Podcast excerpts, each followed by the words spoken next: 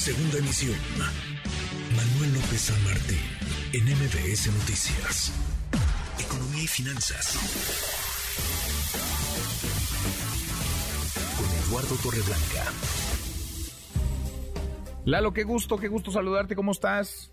Manuel, me da mucho gusto poder saludarte y poder saludar a quienes nos escuchan. Buenas tardes. Muy, muy buenas tardes, eh, Lalo. A ver, datos, datos económicos en Estados Unidos estarían confirmando pues lo que se veía venir de lo que se ha estado hablando en las últimas semanas. Hay una desaceleración económica y quizá cada vez es más probable esta, pues esta realidad.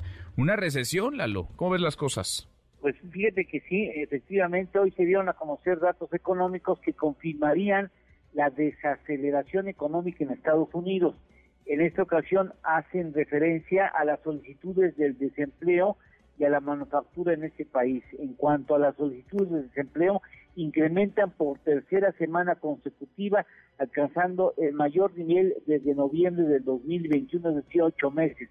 En promedio se esperaban un número menor de solicitudes del desempleo, pero sorprendieron con un alza que incluso rebasó las solicitudes de la semana previa.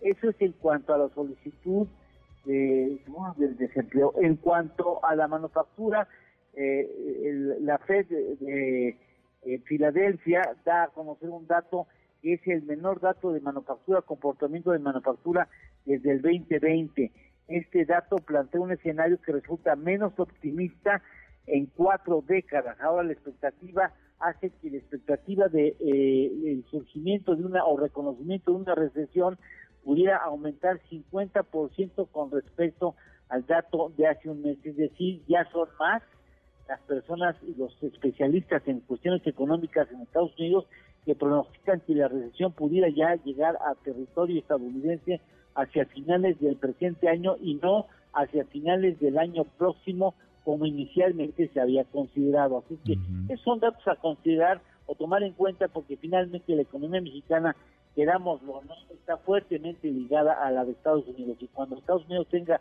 recesión debemos de suponer que eso nos va a afectar. Además que hay agregados extraordinarios que complican la relación económica entre México y Estados Unidos y eso evidentemente no juega a favor de nuestro futuro. No, sin duda, Lalo, siempre una relación muy pues muy jaloneada, vaya, es nuestro principal socio comercial, entendemos que necesitamos de ellos y ellos también de nosotros, pero un montón de la economía nacional, un tercio de la economía de nuestro país, millones de empleos, ciudades enteras dependen de la relación y el intercambio comercial con nuestros vecinos, con Estados Unidos.